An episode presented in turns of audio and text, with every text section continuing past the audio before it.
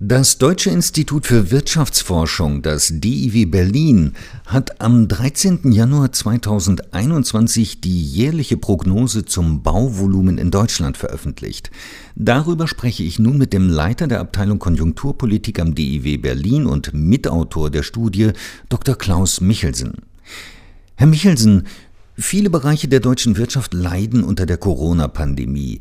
Inwieweit macht sich die Krise auch in der deutschen Bauwirtschaft bemerkbar?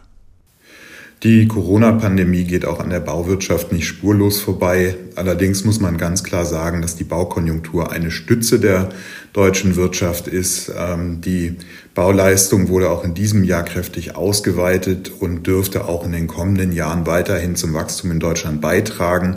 Die Probleme sind äh, durchaus vorhanden. Allerdings ist die Krise für die Bauwirtschaft weitaus weniger bedrohlich wie beispielsweise für den Einzelhandel oder die Gastronomie. Wie groß sind die Einbußen im Vergleich zur Vor-Corona-Zeit? Die Einbußen gegenüber der Vor-Corona-Zeit sind äh, nicht besonders kräftig, gemessen daran, was äh, die anderen Wirtschaftsbereiche zu erleiden haben. Wir sind im vergangenen Jahr davon ausgegangen, dass wir vor allen Dingen auch in der Neubautätigkeit äh, noch kräftige Zuwächse sehen werden. Das wurde im Frühjahr äh, etwas gestört, weil einige Bauarbeiter nicht auf die Baustellen konnten und andere Aufträge auch storniert wurden, insbesondere im Wirtschaftsbau. Allerdings sind das Verluste, die vergleichsweise glimpflich sind. Die liegen so in der Größenordnung von ein bis zwei Prozentpunkten. Wo liegen die Gründe für die vergleichsweise gute Lage der Bauwirtschaft? Die Bauwirtschaft für sich genommen konnte ihre Tätigkeit weiterhin ausüben. Es gab keine Restriktionen, keine Geschäftsschließungen, die dazu geführt haben, dass ganze Baustellen brach liegen mussten. Äh, Handwerker durften weiterhin ihrer Tätigkeit nachkommen und das hat dann eben dazu geführt, dass auch die Aufträge, die ja in großer Zahl vorhanden waren, abgearbeitet werden konnten. Wo wir äh, einige Probleme gesehen haben, war der Wirtschaftsbau dort, wo Unternehmen typischerweise in neue Produktionsstätten oder in die Renovierung, Sanierung von bestehenden Gebäuden investieren. Dort wurden einige Aufträge storniert. Der Wohnungsbau, aber auch die öffentliche Hand haben weiterhin kräftig äh, in die Taschen gegriffen und weiterhin dafür gesorgt, dass auch die Bauwirtschaft ganz gut durch das Krisenjahr 2020 gekommen ist und voraussichtlich auch die nächsten Jahre ganz vernünftig äh, durchleben wird. Wie sieht es bei den Kapazitäten bzw. der Kapazitätsauslastung der Bauwirtschaft aus?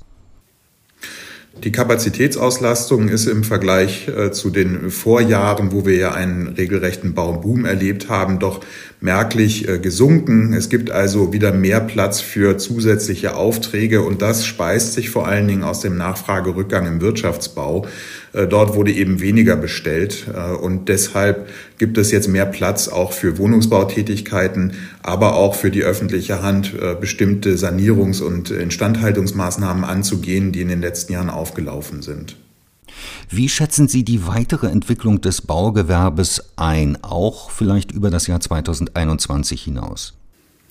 Ja, das Jahr 2021 wird mit deutlich geringeren Wachstumsraten einhergehen. Äh, dort wird sich dann die Corona-Krise auch in der Bauwirtschaft dann in geringeren Wertschöpfungssteigerungen bemerkbar machen. Für das Jahr 2022 sind wir aber doch deutlich optimistischer, denn gerade im Wohnungsbau äh, ist die Nachfrage anhaltend hoch. Man sieht dort äh, dass der Wunsch auch nach den eigenen vier Wänden groß ist und viele äh, Haushalte sich auch den Wunsch nach einem Eigenheim erfüllen möchten. Ähm, der zweite Aspekt ist, dass auch die wirtschaftliche Erholung den Wirtschaftsbau wieder anregen dürfte. Wenn wir die Pandemie in den Griff bekommen, dürften auch die Unternehmen wieder vermehrt in ihre Produktionskapazitäten investieren und auch der Wirtschaftsbau dürfte sich erholen. Und für die öffentliche Bautätigkeit sind ohnehin sehr viele Mittel eingeplant, sodass wir da eigentlich die Hoffnung haben, dass diese auch verbaut werden und damit die Konjunktur stützen. Letzte Frage dann auch. Was wäre nötig, um die Bauwirtschaft in Deutschland dauerhaft zu stabilisieren? Die Bauwirtschaft hat eigentlich einige gute Jahre hinter sich, eigentlich ein goldenes Jahrzehnt kann man schon sagen hinter sich.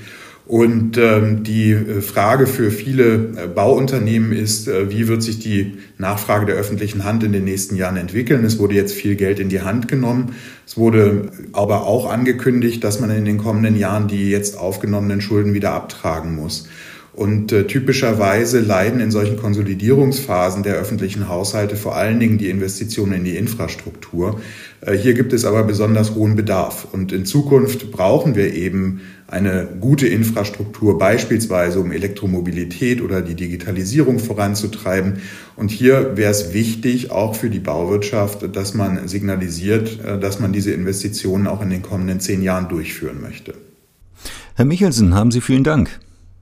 Ja, sehr gerne.